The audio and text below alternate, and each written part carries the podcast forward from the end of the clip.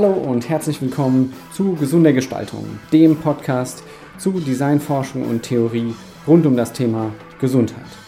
Mein Name ist Jonas Rehn, ich bin Designforscher und trage hier zusammen Theorien, Ansichten, Perspektiven und auch Persönlichkeiten rund um die Themen der Gesundheitsförderung durch alle Arten der Gestaltung.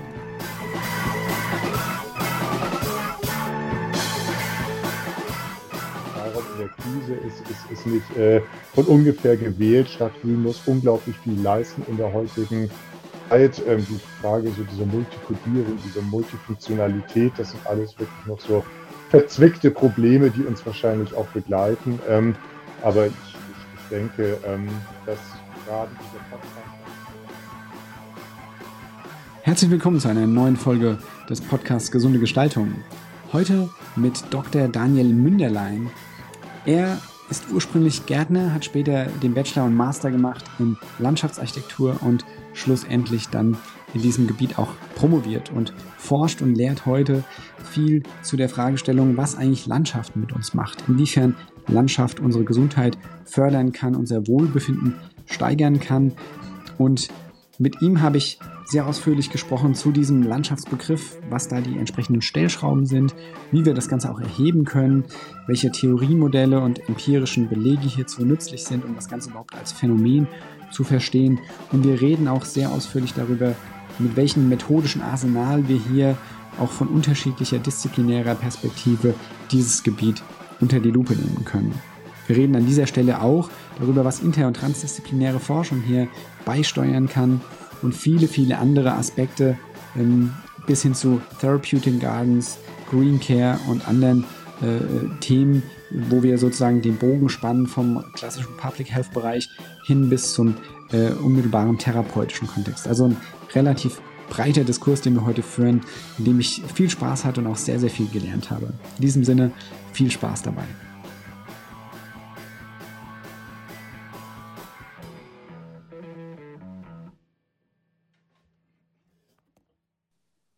Ja, hallo, lieber Daniel. Es freut mich wirklich riesig, dass du heute hier bist im Podcast. Ähm, ich durfte mich im Vorfeld so ein bisschen mit deiner Arbeit beschäftigen und wir hatten ja auch vorher äh, zahlreiche Gespräche schon geführt ähm, und finde das Thema, mit dem du dich beschäftigst, nämlich, sagen wir mal, das große ähm, Umbrella-Thema sozusagen äh, Landschaft, super spannend und es bindet ja auch, oder es bildet ja auch so eine Art Bindeglied zwischen der gebauten Umwelt als Innenraum und dem, was sich darum herum äh, abspielt. Und von daher, ähm, ja, in diesem Sinne erstmal herzlich willkommen. Ja, vielen Dank, Jonas. Ich freue mich sehr, mit dabei zu sein. Bei dem Begriff gesunde Gestaltung wurde ich natürlich direkt hellhörig. Ich finde auch dieses Podcast-Format eigentlich besonders spannend, ähm, ja, weil ich mich eben, wie schon von dir erwähnt, sehr umfangreich mit diesen Wechselbeziehungen zwischen Landschaft und Gesundheit beschäftigt habe. Da, ähm, glaube ich, sowohl so ein bisschen wissenschaftstheoretisch was dazu erzählen kann, gleichzeitig aber auch methodisch da vielleicht noch mal so ein bisschen weiter gedacht habe, also auch so ein bisschen so konkrete empirische Erkenntnisse noch vorstellen kann anhand von einem sehr greifbaren ähm, Erholungsgebiet in der Nähe von ähm, Darmstadt, also gar nicht so ganz mhm. weit weg von dir, der, der, der, schöne Odenwald, der ja schon lange quasi als äh, Geo-Naturpark der, eine, eine wichtige Quelle von Gesundheit für die Region darstellt. Naja, und ähm, gleichzeitig befasse ich mich auch noch als Wissenschaftler hier an der RWTH in Aachen im, im Rahmen einer Forschungsgruppe ähm, mit dem Thema Urban Health Solutions, kann da also auch noch mal ein bisschen jetzt äh, weiterführende ähm, ja, Ziele quasi benennen oder auch erzählen, wo wir uns jetzt befassen. Mhm, super, ja genau, da hast du im Grunde schon die Spannweite eröffnet, ähm, äh, was mich direkt zur ersten Frage führt. Nämlich, ähm, ich glaube, wenn man gemeinhin äh, jemanden fragt, was ist eine Landschaft, ne, dann hat man wahrscheinlich so diese typischen Pastorallandschaften vor sich mit einem Hügel und einem äh, Baum und was da so alles dazugehört. Ähm, jetzt mal ganz konkret als äh, an den Experten, was verstehen wir denn eigentlich unter Landschaft und äh, wie kann denn eine Landschaft gesund oder ungesund sein? Also du hast ja auch über Urban Health gesprochen, da reden wir eher für den um die städtischen äh, Gebiete. Wo, wo beginnt und endet denn der Begriff Landschaft? Genau, also das ist schon mal eine, eine, sehr interessante Frage und die kann man auch gar nicht so ganz in einem Satz äh, beantworten. Dem, dem, geneigten Zuhörer, der geneigten Zuhörerin würde ich empfehlen, vielleicht zum Beispiel einfach mal bei Google Bildersuche Landschaft einzutippen, dann kriegt man so einen kleinen Vorgeschmack davon, was alles Landschaft sein kann oder was äh, auf jeden Fall darunter so verstanden und wird.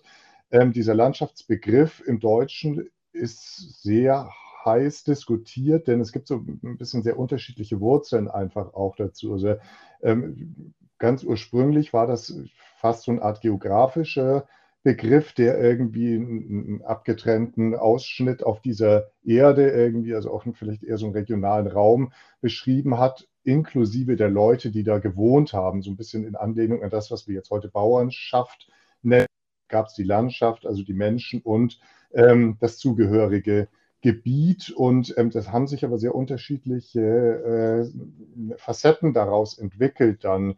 Es gibt einmal diesen ästhetischen Zugang, der vor allem dann durch die Landschaftsmalerei mit reingekommen ist. Das ist das, was uns heute, glaube ich, immer noch stark begleitet. Wenn wir jetzt äh, mal in Social Media oder sowas reingucken, diese klassischen, schönen, ansprechenden, ästhetischen Landschaftsbilder, ähm, dann haben wir auch so ein bisschen vielleicht Landschaftsbegriff, dann der ähm, versucht, so in, in, in Lebensgemeinschaften quasi zu denken, auch so ökologische Werturteile schon ein Stück weit mit transportiert. Dann gibt es so ganz freie Ansätze aus dem Angelsächsischen, ein bisschen so eingedeutscht, die Landschaft als ein System ähm, von menschgemachten Räumen. Es gibt, von, was Alexander von Humboldt zugesprochen wird, so dieser Totalcharakter einer Erdgegend. Ähm, das, das ist also die Qualität die Landschaft ähm, transportieren kann. Ich verweise immer wieder ganz gerne aufgrund dieser großen Unschärfen und dieses großen Interpretationsspielraums im Landschaftsbegriff ähm, auf einen Definitionsversuch, der aus der Europäischen Landschaftskonvention stammt. Und ähm, der sagt eigentlich, dass Landschaft ein Gebiet ist, das ähm, von Menschen als solches wahrgenommen wird. Also bindet das sehr stark äh, an oder knüpft es sehr stark an an die menschliche Wahrnehmung und sagt, das ist sowohl was menschgemachtes als auch was natürliches. Es liegt irgendwo in der, in der Schwebe zwischen äh, menschgemachten und natürlichen Komponenten und wird vom Menschen betrachtet und daraus eigentlich aus dieser Zusammenschau von verschiedensten Elementen entsteht dann in unserem Kopf eine Landschaft. Also es ist mhm. sehr stark auch was sozial konstruiertes, was kulturell ähm, konstruiertes. Und ich glaube, das ist eine relativ zeitgemäße Definition, die auch ähm, anschlussfähig ist, dann insbesondere an dieses Thema Landschaft, Gesundheit und Wohlbefinden. Mhm. Super spannend. Das heißt ja im Endeffekt dann auch, dass also folgerichtig sozusagen eine, eine, eine Stadtlandschaft, ja, in, in der als, als Hybrid aus gebauten Gebäuden eben und dem, dem Grund, auf dem sie stehen, der ja natürlich irgendwie entstanden ist und Höhen und Tiefen hat oder Flussläufe dazwischen, ist dementsprechend auch eine Kategorie von Landschaft, über die wir hier reden. Definitiv, definitiv. Mhm. Die, die Einschätzung vertreten, dass quasi nicht äh, Landschaft nur das ist, was draußen vor der Stadt und ähm, dann was, was quasi innerhalb der, der, der Stadtgrenzen liegt oder so, dass das ähm, dann irgendwie nicht mehr zur Landschaft gehört. Und denn gerade hier in, NRW gibt es ja sehr viel so transitorische Landschaften. Eben, du hast das, äh, den Begriff jetzt Hybrid genutzt. Stadtlandschaft, das ist quasi, die Übergänge sind gar nicht mehr so ganz eindeutig. Gerade diese vier ähm, Industrialisierungsschübe haben, glaube ich, auch so eindeutige Siedlungskanten weit verwischt und mhm. ähm, Menschen erleben Landschaft eben nicht nur äh, in diesen Postkartenaufnahmen, die man vielleicht bei dieser Google-Bildersuche findet, sondern vor allem auch morgens auf dem Weg zur Arbeit, ähm, wenn Sie aus dem Bus gucken oder aus dem Auto gucken, dann vielleicht wacht man auch morgens schon in der Landschaft auf, die man irgendwie aus dem Schlafzimmerfenster sieht. Also da würde ich stark dran ab, quasi nicht einen Landschaftsbegriff zu nutzen, der vielleicht schon ähm, so sehr normativ ausgelegt ist, sondern durchaus eben den auch immer wieder vor allem ähm, ja unter Einbindung der Öffentlichkeit quasi nochmal so ein bisschen neu zu konturieren. Mhm, ja, kann ich total äh, nachvollziehen. Ähm, dann, dann äh, kommen wir mal zum Pudelskern sozusagen. ähm, wenn wir jetzt über Landschaften reden und auch, ähm, ne, also du, du sitzt in Aachen, das ist, äh, verbinde ich vielleicht jetzt nicht direkt Aachen selbst, aber ähm, die Region im weiteren Sinne, ja, da gibt es ja auch durchaus Industrielandschaften, die genau. ja mittlerweile auch zunehmend äh, zu UNESCO-Kulturerben werden oder ihren Charme ausdrücken und ähm, zu einer anderen Zeit das wahrscheinlich gar nicht so in der Wahrnehmung vieler getan haben. Ähm, was macht denn eine Landschaft zu einer gesundheitsförderlichen Landschaft? Und Ist das, ähm, kann man das sozusagen objektiv erfassen? Ich weiß, du hast dich ja da auch methodisch sehr stark mit befasst. Oder ist es ähm, im, die Schönheit liegt im, in den Augen des äh, Betrachters? Genau, also das ist, ist schon mal auch wieder eine sehr interessante Frage. Ich glaube, wenn wir so klassisch nochmal überlegen, was ist jetzt eine gesunde Landschaft, wenn man dem vielleicht auch so ein bisschen so disziplingeschichtlich nochmal nachspürt, kommt man natürlich erstmal zu diesen klassischen ähm, ja, Erholungslandschaften, sage ich mal, vielleicht so Heilbäder, Kurorte irgendwie, das sind oft so Küstenlandschaften. Es gab es ja schon relativ lang dann dieses, dieses Konzept irgendwie vor allem auch bedingt durch äh, die, die gesundheitlichen Defizite, die äh, so in, in, in, den ersten großen Urbanisierungsschüben quasi entstanden sind, dass man Leute auf Kur geschickt hat, raus aus der Stadt, rein in diese gesunde Landschaft, wo sie dann Gesundheit auftanken konnten, dann am besten auch äh, äh im, im, in, in, komprimierter Form irgendwo. Mhm. Das, das, sind die ja häufig dann äh, an Nord- oder Ostsee geschickt worden, ähm, wo dann bestimmte so Wetter Luftdruck, Temperatur, Luftfeuchtigkeit oder so quasi für gesundheitsförderliche Wirkung dann verantwortlich gemacht worden sind, so therapeutisch bewährtes Bioklima. Ähm, auch der Alpinismus, würde ich sagen, ist ein Stück weit ähm, schon daraus entstanden. Also früher ähm, haben die Leute ja eher so ein bisschen Angst quasi vor den Alpen gehabt und gesagt, wir wissen gar nicht, irgendwie ne, dahinter sind zwar mediterrane Städte und so, das ist alles ganz toll, aber der Weg durch die Alpen ist beschwerlich gefährlich. Ähm, es ist eine symbolische Landschaft. Heute, glaube ich, gucken wir da aus einer ganz anderen Perspektive drauf, auch ein bisschen bedingt durch kulturelle Entwicklungen wie Alpenvereine, dann auch diese ganze Wanderbewegung. Ähm, ist es heute eigentlich ein großer Fitness- und Vergnügungspark, der entstanden ist, angefangen vom, vom Skifahren natürlich über ähm, äh, irgendwie Paragliding und sowas, dann natürlich auch verschiedenste Wanderbedürfnisse für verschiedene Gruppen. Es gibt richtig so Hiker-Leute, dann gibt es auch ganz einfach schöne ähm, idyllische Wege, so ein bisschen für die, für die größeren Teile der Bevölkerung. Also ich glaube, hier ähm, merkt man schon,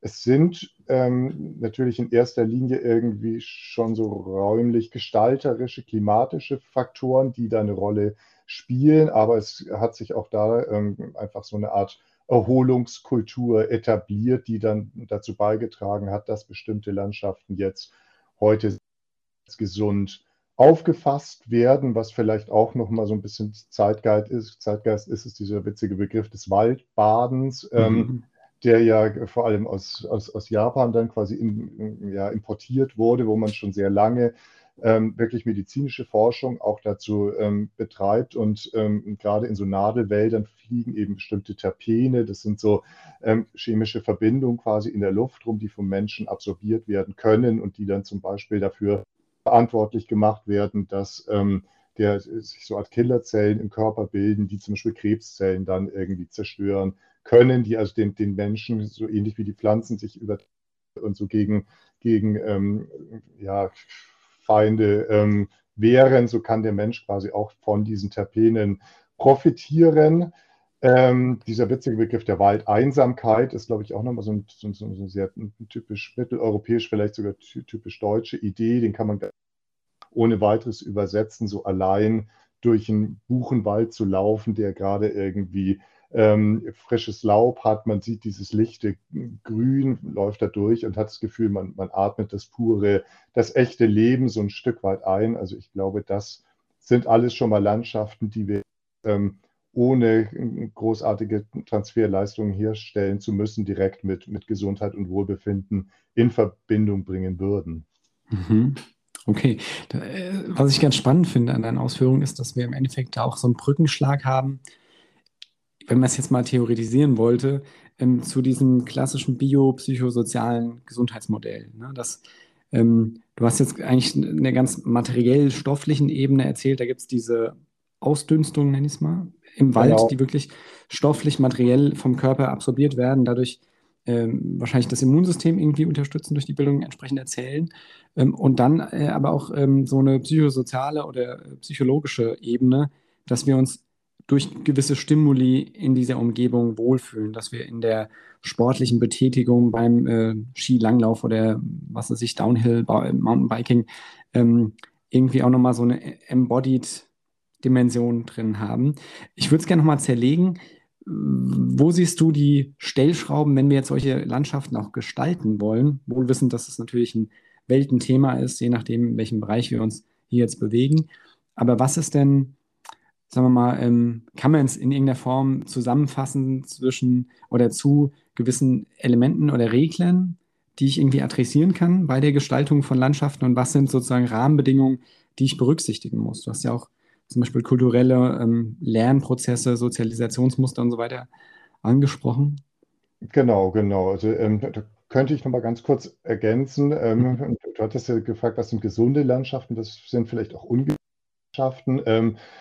Klassisch hat man dann natürlich angenommen, dass eher so urbanisierte Landschaften, die zerschnitten sind von Infrastruktur, Geräusch, Schadstoffbelastet etc., dass das was ist, was tendenziell der, der Gesundheit eher weniger zuträglich ist. Also vielleicht so ein bisschen überspitzt jetzt auch gesagt, Stadt macht krank, Landschaft macht gesund, muss man natürlich äh, bei, so einer, bei so einem harten Statement auch mal genauer hingucken und, und, und vielleicht so ein bisschen überlegen, wie, wie ist räumlich jetzt da schon immer rangegangen und ich denke, ähm, diese klassischen Erholungsaufträge der Landschaftsplanung ähm, haben, haben schon immer genau auch dies versucht zu adressieren dann. Ähm, also ich, ich hatte ja schon quasi mal, mal, kurz eingangs erwähnt, irgendwo, dass vor allem diese Industrialisierungsschübe dazu geführt haben, dass ähm, Stadt- und Freiraumplanung ganz bewusst ähm, zugegriffen haben auf die Erholungsressourcen vielleicht auch des Grünraums, so im, im, im weiteren Sinne.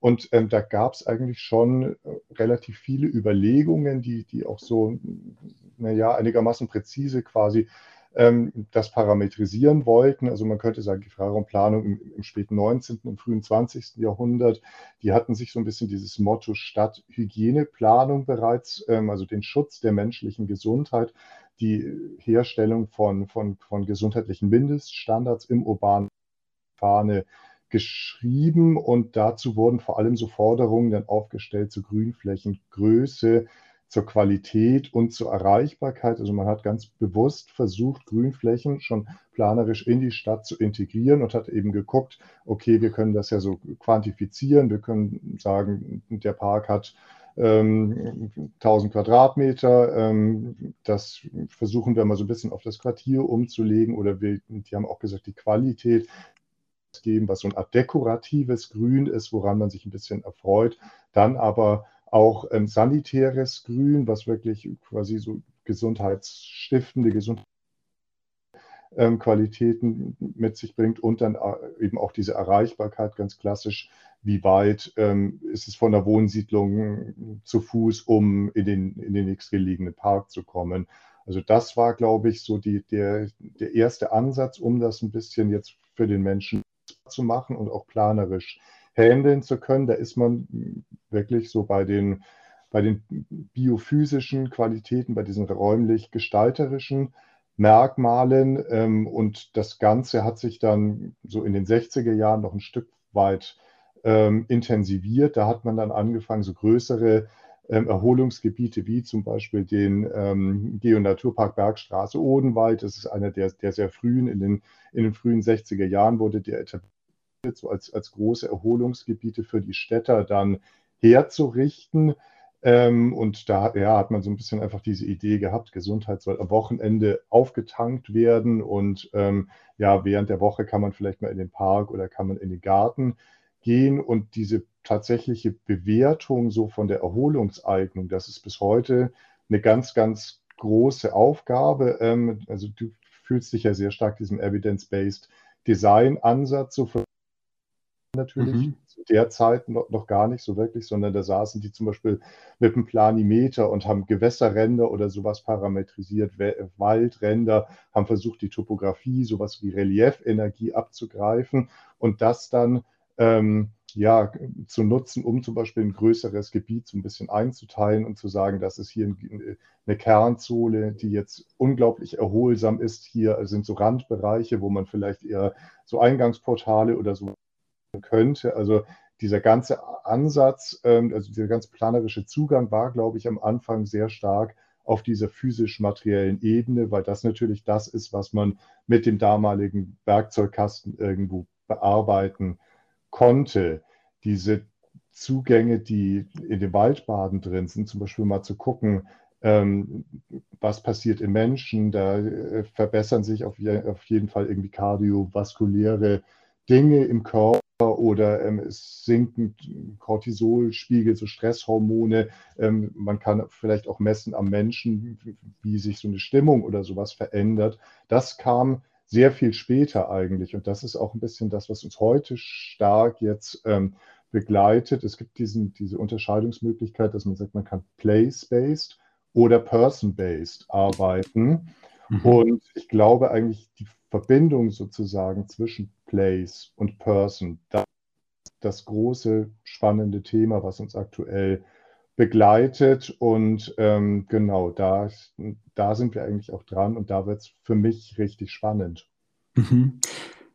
Super viele Gedanken kamen mir da jetzt gerade in den Kopf, weil du äh, so viele sozusagen Themen da auch äh, mit angesprochen hast.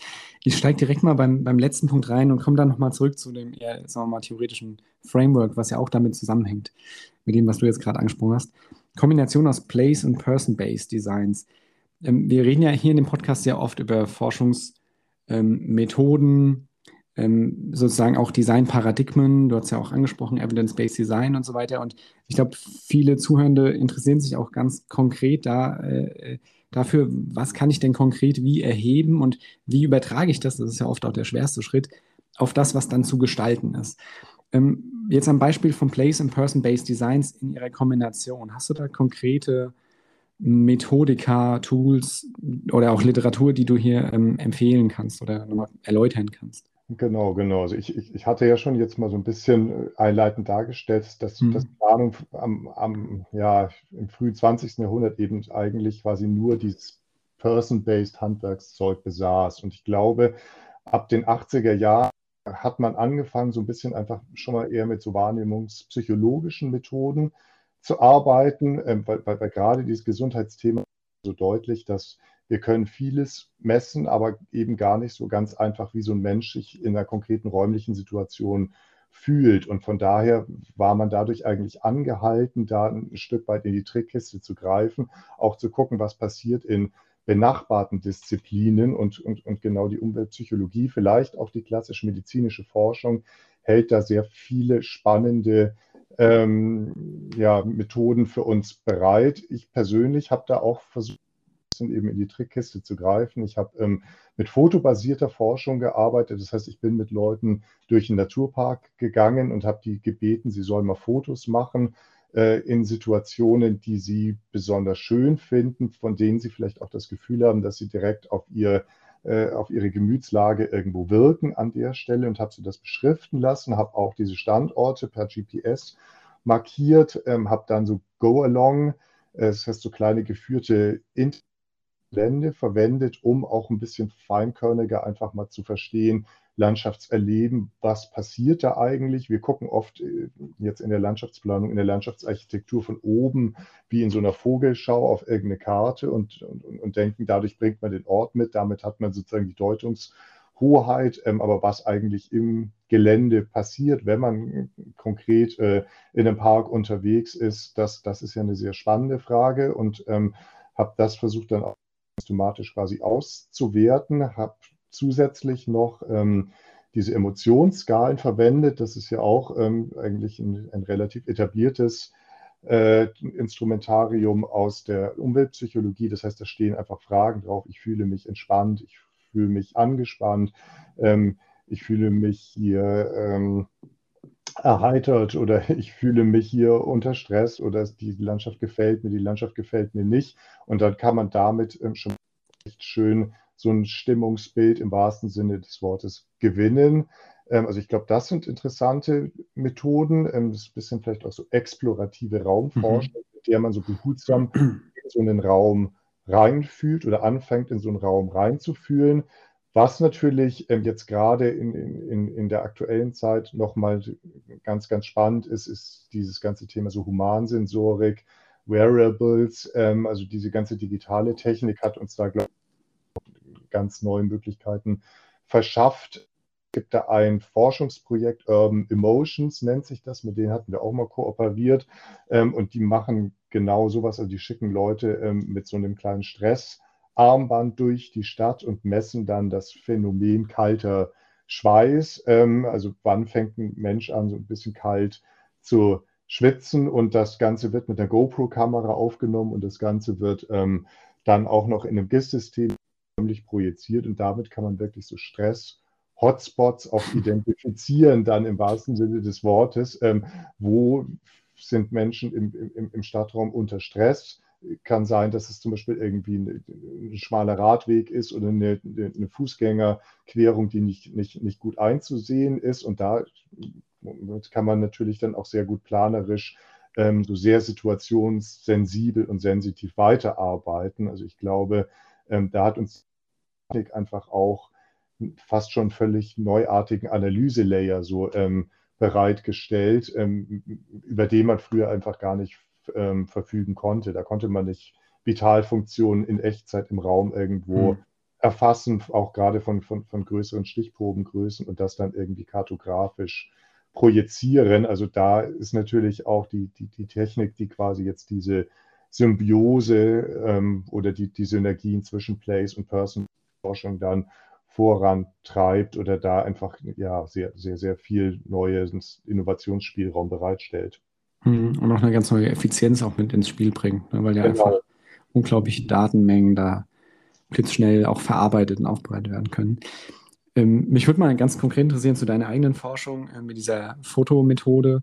Ähm, konntest du da ähm, Muster ableiten oder Erkenntnisse äh, verallgemeinern? Ja, also in gewisser Weise schon, was ist. Ähm, ich, ich, bin mit ähm, eben auch einer größeren Anzahl von Leuten durch diese Gebiete gelaufen und habe nachher auch diese, ähm, also sowohl die Motive quasi, die fotografiert wurden, analysiert, als auch diese Standorte. Und was schon relativ spannend war, ich hatte jetzt das, das, das Thema Hotspot früher schon mal in den, in den Mund genommen im, im Sinne von Stress-Hotspots, dass es tatsächlich auch so Wohlfühl-Hotspots gab. Also die, die Fotos haben sich nicht Normalverteilung irgendwie in dem gesamten Gebiet äh, verteilt, sondern es gab wirklich einzelne Punkte, ähm, die scheinbar sehr stark so vor allem auf das Wohlbefinden der, der, der Menschen irgendwo gewirkt haben. Das waren oft so ja, Momente, wo sich wirklich die, die, der Blick irgendwie geöffnet hat, geweitet hat, ähm, wo man zum Beispiel eine besondere ästhetische Qualität der Landschaft irgendwo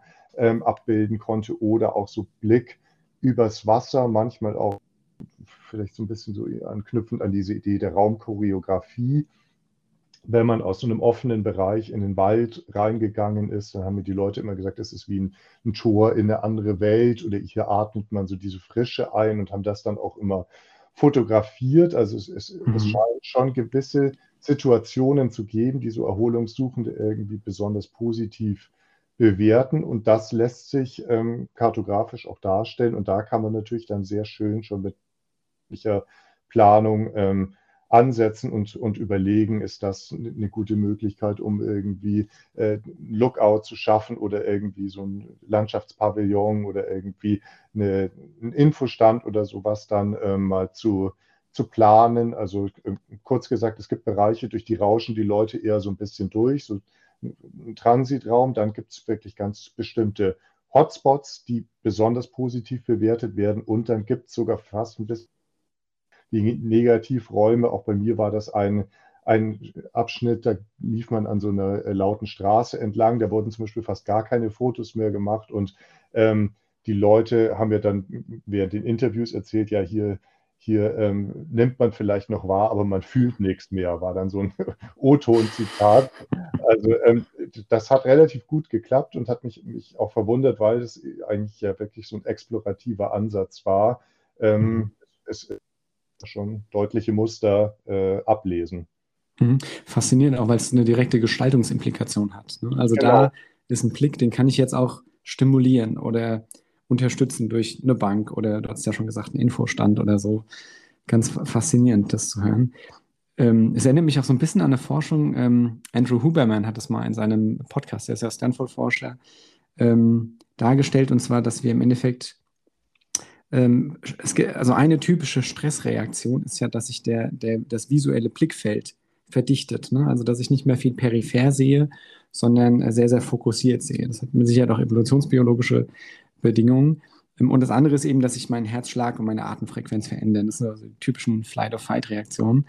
Ähm, und das Interessante, was er so schildert, und ich finde, das passt zu dem, was du jetzt auch sagst, ist ja, dass, dass es auch ähm, sozusagen im Kreislauf geschieht. Also wenn ich meine Atmung bewusst steuere, das kennen wir wahrscheinlich alle irgendwo, gerade Menschen, die meditieren oder Atemübungen machen, haben das vielleicht schon mal erlebt, dann kann ich mein Stresslevel aktiv steuern.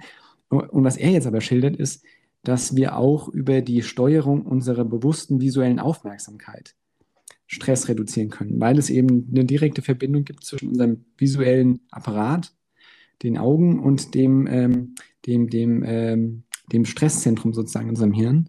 Und indem wir bewusst peripher, also so eine Art Panoramaoptik ansteuern, indem wir zum Beispiel irgendwie ähm, von einem äh, Aussichtsturm äh, schauen oder auf ein weites Meer gucken, äh, äh, reduzieren wir sozusagen in dem Moment aktiv unser Stresslevel.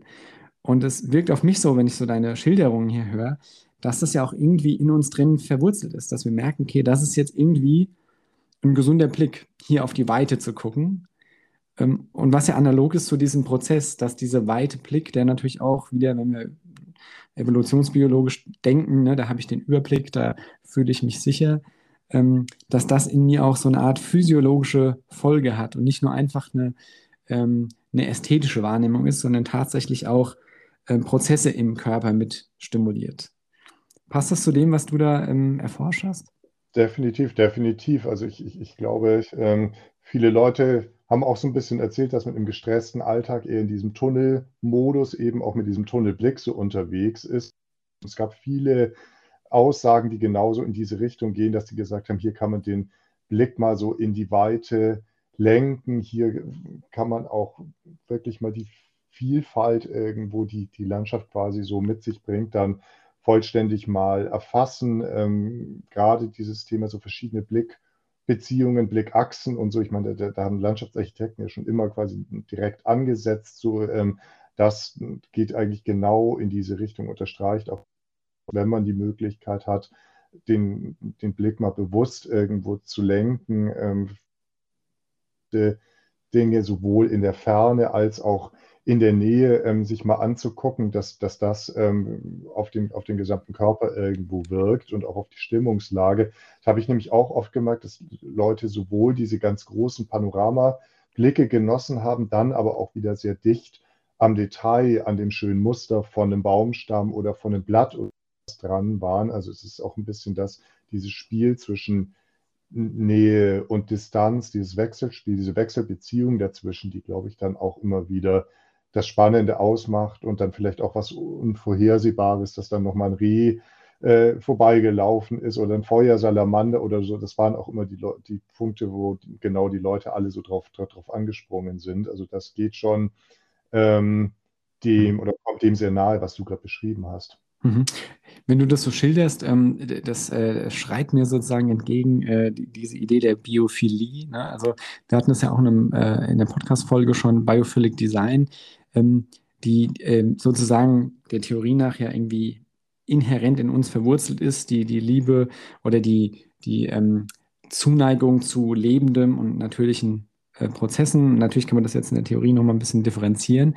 Ähm, Zwei Fragen hätte ich in dem Kontext dazu. Würdest du, also hältst du Biophilic Design Patterns, um es mal ganz konkret aufs Design zu beziehen, für ein adäquates Framework, jetzt im Kontext der Landschaftsplanung, weil du ja sehr, sehr viel auch über das Natürliche und diese Prinzipien, die da geschildert werden, ähm, hier argumentierst. Auch so dieses mit Mystery, dass dann auf einmal der Feuersalamander überraschend vorbei äh, und ähm, Prospect and Refuge und so.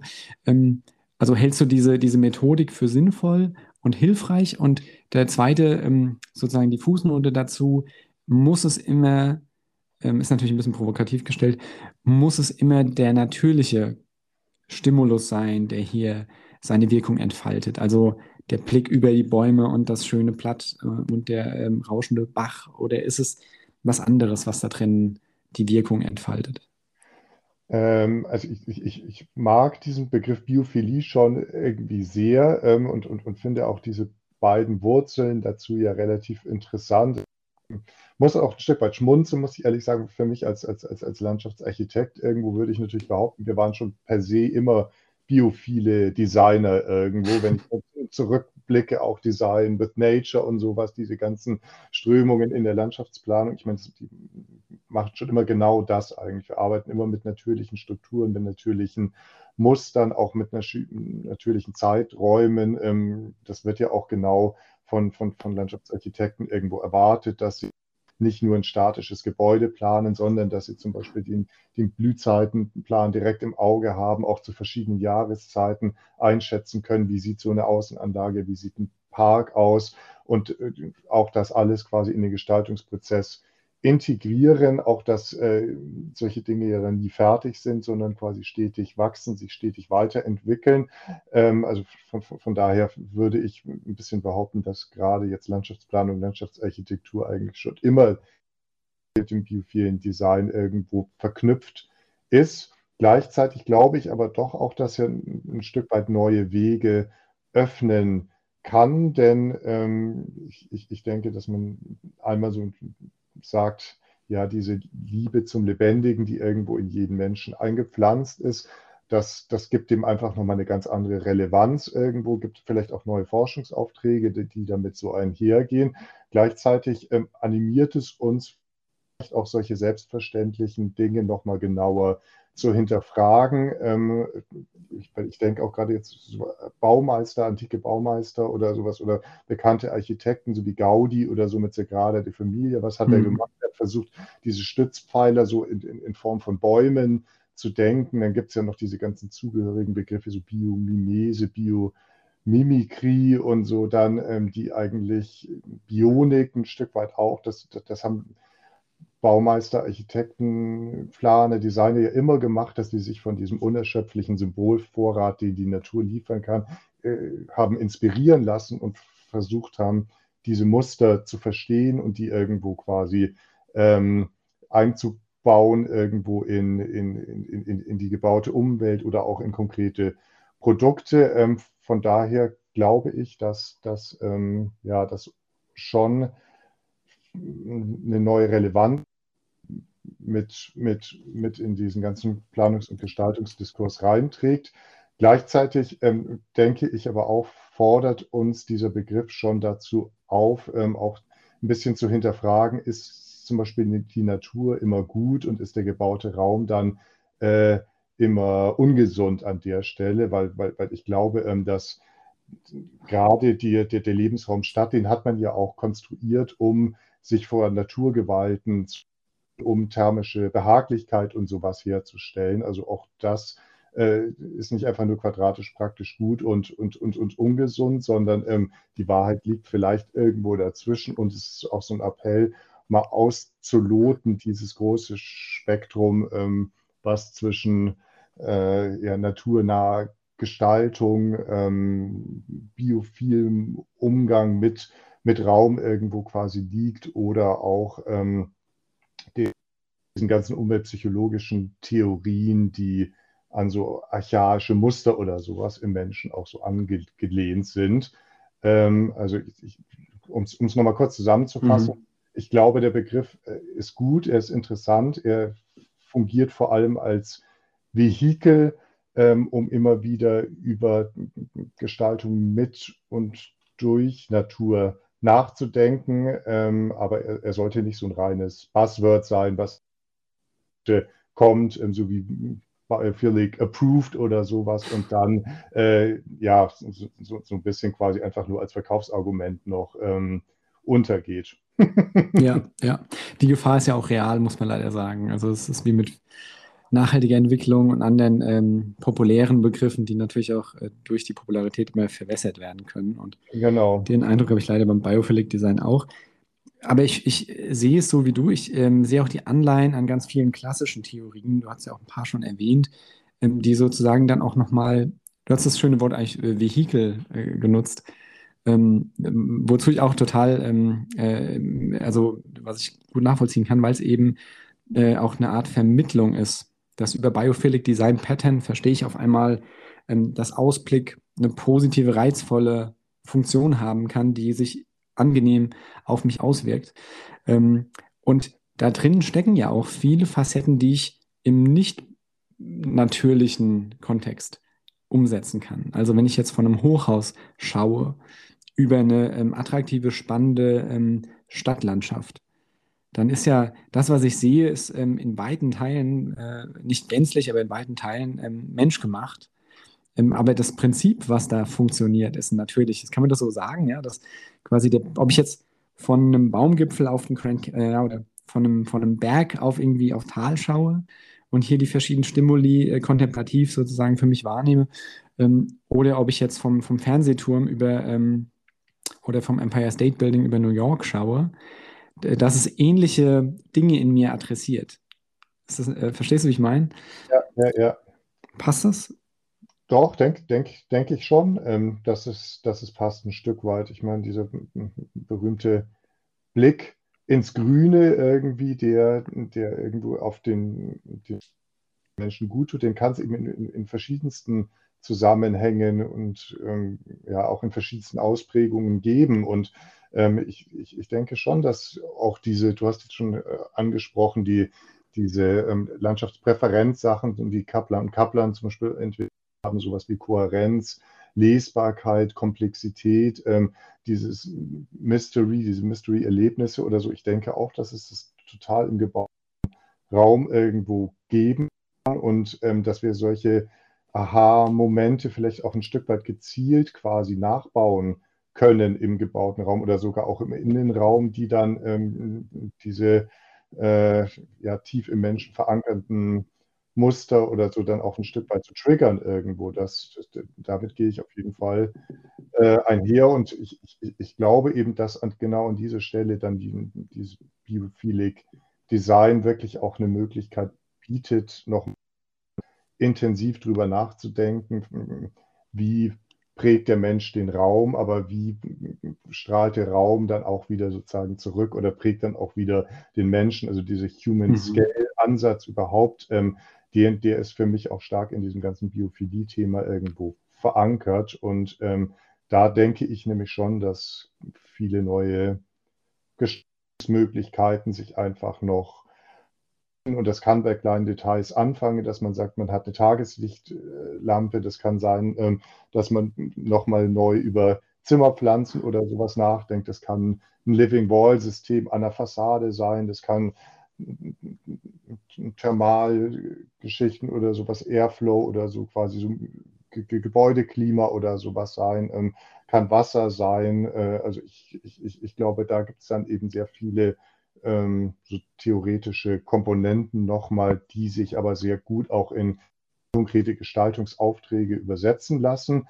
Und da finde ich eigentlich in besonderem Maße deinen Evidence-Based Design-Ansatz äh, ja, spannend, weil damit ja Raumwirkung dann auch wirklich greifbar gemacht wird. Also ich glaube, sonst war es oft ein bisschen auch so ein softes Thema, ähm, dass man natürlich gesagt hat, ja, in so einem Park und so fühlen sich die Leute gut, das äh, ist, ist, ist irgendwie was Schönes, das erfreut das Herz. Ähm, aber jetzt nochmal gezielt zu sagen, suchen wir die Schönheit im Schönen oder im Auge des Betrachters. Ähm, da, das ist eigentlich so der, der große Aufruf aus diesem Biophilic Design, dass wir das auch konsequent evaluieren müssen, was an Mehrwert beim einzelnen Menschen ähm, ankommt und vielleicht auch ähm, wirklich in so, in so kleinen Schleifen oder sowas das gezielt nochmal über Prototypen zum finalen Produkt entwickeln. Mhm. Ja, ja, kann ich total nachvollziehen. Ähm, da äh, steckt ja auch diese, also der, die große Herausforderung äh, steckt ja darin, dass, dass wir den Transfer leisten müssen. Also es gibt ein ganz breites Arsenal an, an Methoden und Theorien, die wir nutzen können, die auch sehr angewandt sind. Du hast ja Kaplan und Kaplan zum Beispiel schon erwähnt, die ja auch ganz, also es ist ja sehr, sehr nachvollziehbar, worüber sie so reden, wenn sie über sanfte Faszination oder so genau. schreiben. Genau. Und gleichzeitig muss ich als Gestaltender oder Gestaltende dann ja immer auch äh, überlegen, was heißt das jetzt für mein unmittelbares Projekt, ob es jetzt eine Landschaft ist oder ein Produkt oder ein Innenraum, ähm, und wie übersetze ich, übersetze ich das für die Zielgruppe, für die ich jetzt hier gestalte, in dem kulturellen, zeitlichen klimatischen, whatever Kontext, ähm, in dem das Ganze heute stattfindet. Das finde ich eine ganz spannende Herausforderung dabei. Ähm, und an der Stelle will ich mal so einen kleinen, ist kein richtiger Sprung, aber ein, ähm, ein Übergang auch wieder zu einem sehr äh, konkreten äh, Forschungsthema nämlich ziehen, weil du ja in, also so wie ich es gelesen habe und verstanden habe, auch von deinen äh, Erläuterungen, du hast dich ja sehr viel mit der natürlichen Landschaft beschäftigt.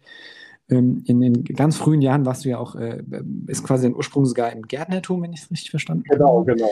Also wirklich ähm, äh, die, die, die ähm, absolute angewandte Praxis äh, hast du von der Pike auf gelernt, um dann am Ende in der Promotion sozusagen das Ganze maximal zu theorisieren. Ähm, Finde ich ein super, also äh, konsequenter geht es ja kaum noch. Ne?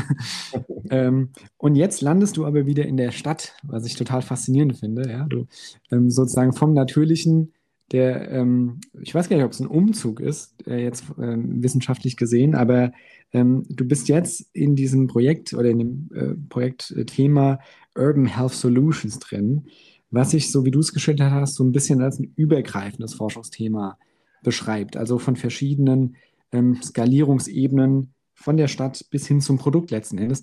Magst du dazu mal was erzählen und auch, wie das zusammenhängt mit, wenn das überhaupt zusammenhängt, mit ähm, gesundheitsfördernden Landschaften?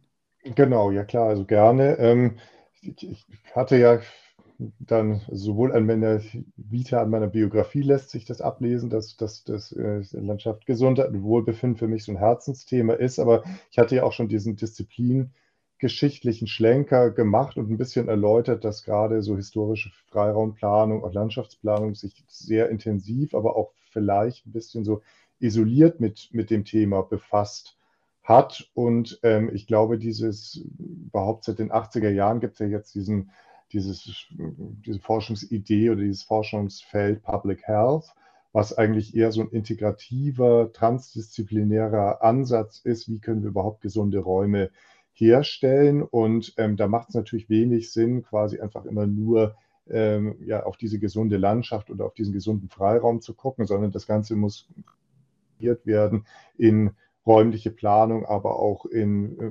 Produktdesign, in Industriedesign. Und da setzt eigentlich diese Forschungsgruppe Urban Health Solutions hier der RWTH Aachen an. Ähm, und das ist auch äh, eine relativ bunte Zusammenstellung von verschiedensten Leuten, die alle im weiteren Sinne so in der, in der räumlichen Planung, also Stadtplanung, Architektur, Landschaftsplanung unterwegs sind. Wir haben aber auch Leute, die einen medizinischen Background haben, die also wirklich so eine Art Doppelagentenrolle haben. Und ähm, ja, was wir so ein bisschen erkannt haben, dass es also diese verschiedenen Maßstabsebenen natürlich gibt, die die jeder aus seiner Disziplin so mitbringt. Ich bin vielleicht eher so Stadt und Landschaft. Dann haben wir die Leute, die auf Quartiersebene unterwegs sind, Architekten, die im, im, im Gebäudekontext haben und dann auch ähm, Leute, die sich hauptsächlich um Innenraum und um das, das greifbare Produkt irgendwo dann kümmern. Ähm, und wir merken immer noch, dass es unglaublich schwierig ist, konzeptionellen großen Zielen, ähm, die vielleicht irgendwo in der Regionalplanung oder sowas auftauchen, ähm, die konsequent zu transportieren, zu transformieren, ähm, auch zu verdichten, so dass sie irgendwo im Innenraum oder bei einem, bei einem konkreten Gestaltungsobjekt irgendwo ankommen. Und das ist zum einen also dieser Ansatz, dass es mindestens vier Ebenen gibt, auf denen skaliert werden oder auf denen auch verdichtet werden muss. Ähm, dann dieser, diese Kombination eben aus Place- und Person-Based Designs. Also die Mediziner natürlich sind einfach ähm, total dem Person-Based Ansatz natürlich verpflichtet. Für die ist völlig logisch, wenn wir über Gesundheit sprechen, dass man erstmal den Mensch anguckt und eine, eine, kleine Untersuchung durchführt und man guckt, sind die, sind die Körperfunktionen eigentlich in Ordnung, äh, die Vitalfunktion, ist da alles irgendwie ähm, super, während vielleicht der, der, der Stadtregional Landschaftsplaner da nochmal gucken würde, in was für einem Raum leben die Menschen eigentlich. Also das spüren wir auch immer noch, dass jeder so aus, aus, aus seiner Perspektive das betrachtet. Und da ist natürlich diese, diese Idee der Kombination dieser beiden Zugänge auch ähm, sehr inspirierend. Wir machen das, wir wollen das gerne machen an verschiedenen Modellstätten, dass wir uns also verschiedene räumliche Situationen auch angucken. Natürlich sowas wie urbanes Grün, aber dann vielleicht auch große Quartiere der Zukunft, große Wohnungen ähm, und dann mal erproben, zu was für Ergebnissen kommt man eigentlich, wenn man Gesundheit und Wohlbefinden sowohl aus dieser Place als auch aus dieser Person-Based Perspektive betrachtet, ähm, dass wir einmal noch so ein bisschen dieses Analytische und dann natürlich diese große Frage, ähm, wie lässt sich eine Gesundheitsplanung ähm, im, im konkreten Sinne wirklich auch äh, über verschiedene Maßstabsebenen hinweg entwickeln und umsetzen. Mhm. Super vielschichtiges Thema, äh, was du so schilderst. Ähm, mit auch sehr, sehr vielen Disziplinen und äh, Blickwinkeln auf, auf ein so ähm, komplexes Feld. Ähm, da kommen auch in mir jetzt direkt ein paar Gedanken und Fragen hoch. Ähm, was ich auf jeden Fall nachvollziehen kann und auch ähm, äh, absolut notwendig finde, ist diese, diese unterschiedlichen Skalierungsebenen sozusagen übereinander zu legen ähm, und ähm, ich will fast sagen, so eine Symbiose irgendwie dazu zu identifizieren. Also wie interagiert Produkt und Inneneinrichtung mit ähm, Gebäude und Quartier und Stadt. Also ne, es gibt ja irgendwo diesen Querschnitt, wo alles irgendwie übereinander liegt und sich gegenseitig auch ein bisschen ähm, ja, ähm, aufeinander wirkt, so ein Stück weit. Das finde ich ein ganz spannendes Phänomen, das auch mal in einem Projekt sozusagen zu bündeln ähm, und dann auch mit, mit so unterschiedlichen, zumindest ähm, vom, vom Hören her, ähm, unterschiedlich arbeitenden Disziplinen da auch zusammenzukommen. Da wäre jetzt meine klassische Frage, weil das ein Thema ist, was mich immer wieder äh, beschäftigt und ähm, immer wieder in spannende äh, Diskurse führt. Ähm, so ein Projekt basiert ja ganz stark auf der Haltung, interdisziplinär zusammenzuwirken. Und ich mhm. weiß nicht, ob ihr auch ähm, quasi über das Disziplinäre hinausgeht, auch transdisziplinär arbeitet mit Nutzenden und, weiß ich, äh, ähm, äh, ähm, Gemeinden und Kommunen und so weiter. Ähm, aber habt ihr oder hast du mh, hm, so eine Art methodischen Rahmen, Herangehensweise, äh, Agreement ähm, oder Lessons learned, wie in so einem Kontext auch Interdisziplinarität erfolgreich gelebt werden kann, damit eben diese Person-Based Perspektive gemeinsam mit einer Place-Based Perspektive und was da alles zusammenkommt, ähm, Synergien erzeugen, sich nicht gegenseitig quasi ähm, so eine Art ähm, hierarchische oder ähm, so, so eine Art äh, äh Randgefechte äh, da ähm, so ein Projekt irgendwie torpedieren. Hm. Ja, es ist, ist, ist, ein, ist, eine gute Frage, so ein bisschen diese Reibungsverluste und gibt es mhm. ja durch einen größeren Forschungszusammenhang.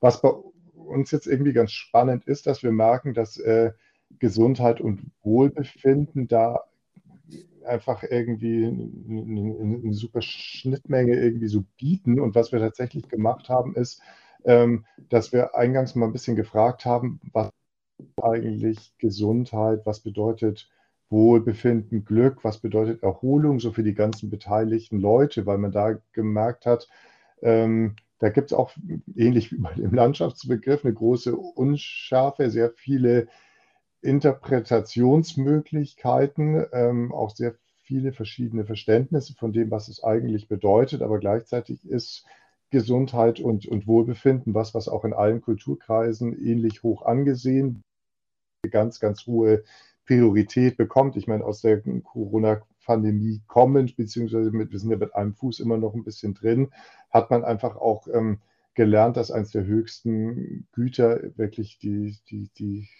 Gesundheit, die Gesunderhaltung vor allem auch ist und nicht nur die Abkehr von irgendwelchen ähm, ja, Gesundheitsbedrohungen. Und ich glaube, dass deswegen ist da auch so ein, so ein hoher Drive und so ein Momentum drin. Wir jetzt auf den, auf den Wissenschaftstag hierzu und haben auch eine Vielzahl von unterschiedlichen Vorträgen, ähm, haben versucht, die ähm, so ein bisschen auch zu gliedern anhand dieser Maßstabsebenen, die ich angesprochen habe. Das heißt, es, es, es gibt sowas wie Urban, es gibt sowas wie House, es gibt sowas wie ähm, Object und, und haben, haben, versucht daran, das auch nochmal ein bisschen ähm, zu, zu, strukturieren. Aber ähm, gleichzeitig spürt man, glaube ich, auch dieses, ja, diesen gemeinsamen Spirit und so, der da drin steckt, ähm, alle nochmal durch dieses Brennglas von Corona quasi geguckt haben und gemerkt haben, nee, also wenn wir eins brauchen in der heutigen Zeit, dann sind es gesunde, gesunde Räume, die einfach verschiedenen Menschen ähm, ja, gesunde und ähm, konstruktiv positive Lebensbedingungen ähm, ermöglichen. Mhm.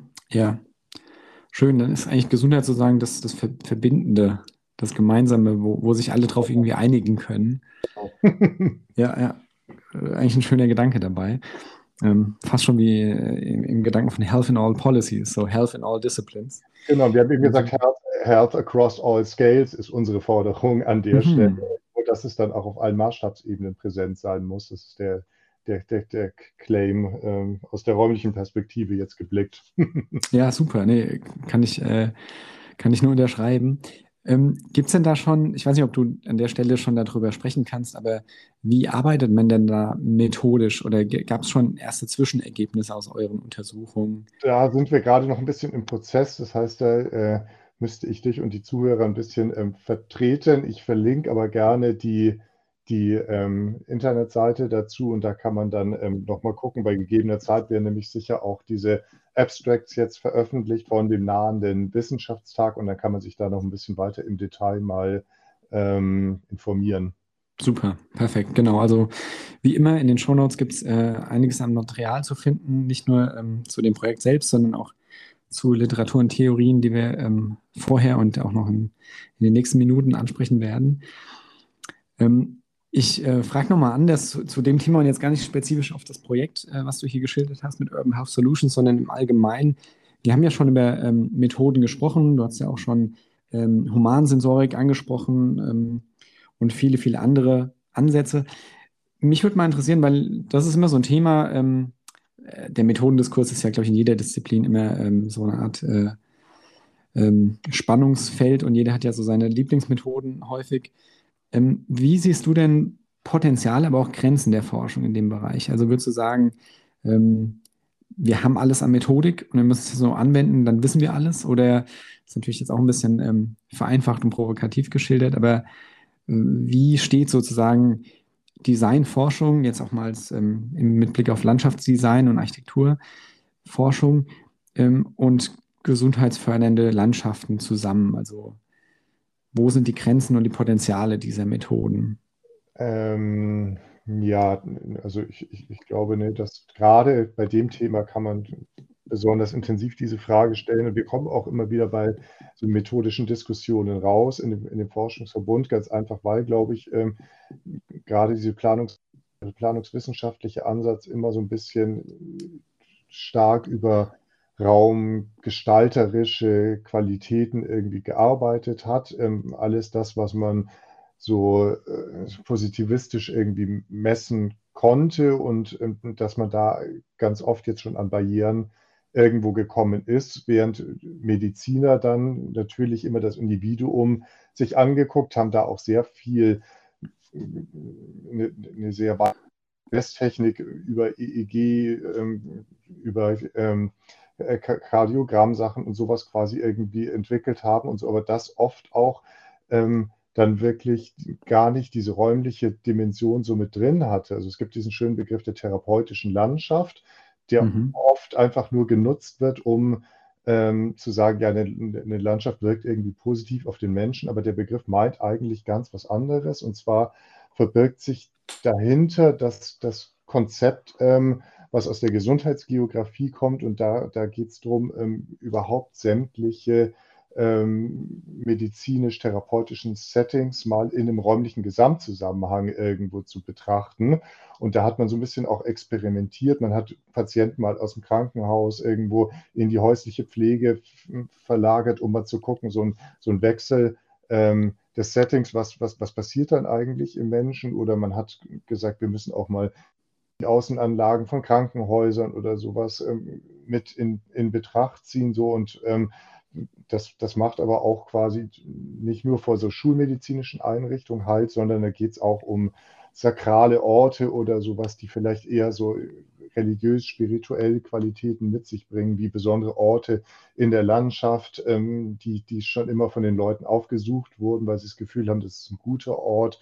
Da gibt es so eine Art Resonanzgefühl, da blühen und überhaupt mal mit diesem großen räumlichen Brille quasi auf das Gesundheitsthema zu gucken, das, das ist einfach was, wo wir noch gar nicht so viel drüber wissen, muss man ehrlich sagen, weil, glaube ich, auch der, diese feingliedrige, disziplinäre äh, Aufteilung dafür ein bisschen gesorgt hat, dass, dass, dass Mediziner quasi immer in ihrer schön ähm, isolierten Arztpraxis oder sowas Menschen äh, untersucht haben und da auch sehr gute äh, Ergebnisse liefern können, während Menschen mal im Sinne des Waldbadens wirklich bestückt mit so neuer Messtechnik durch den Wald laufen zu lassen, um, um, um mal zu gucken, was passiert eigentlich. Da sind wir eher noch fast ein bisschen in den Kinderschuhen, habe ich manchmal das Gefühl. Und vielleicht auch so ein bisschen schulmedizinische Gesundheitsdenken neben so mm, ja, etwas weiter gefasste Begriffe, vielleicht auch mit einer leicht ähm, spirituellen Hintergrund oder so, das, die, diesen Bereich auch mal weiter auszuloten, das ist, glaube ich, auch, auch durchaus was, ähm, woran man quasi so ein bisschen arbeiten kann. Und ähm, ja, also gerade jetzt nochmal auch der, der, der, der Rückblick auf diese Corona-Pandemie, die hat uns wirklich nochmal so unmittelbar einfach ähm, auch diese räumliche Dimension von Gesundheit vor Augen geführt. Und ähm, dazu habe ich auch da haben wir ein schönes Buch veröffentlicht, es nennt sich Freiraum in der Krise. Und da haben wir eigentlich gemerkt, dass ähm, es sehr stark raumprivilegierte, aber auch sehr stark raumbenachteiligte ähm, ähm, Personengruppen gibt und dass Leute, die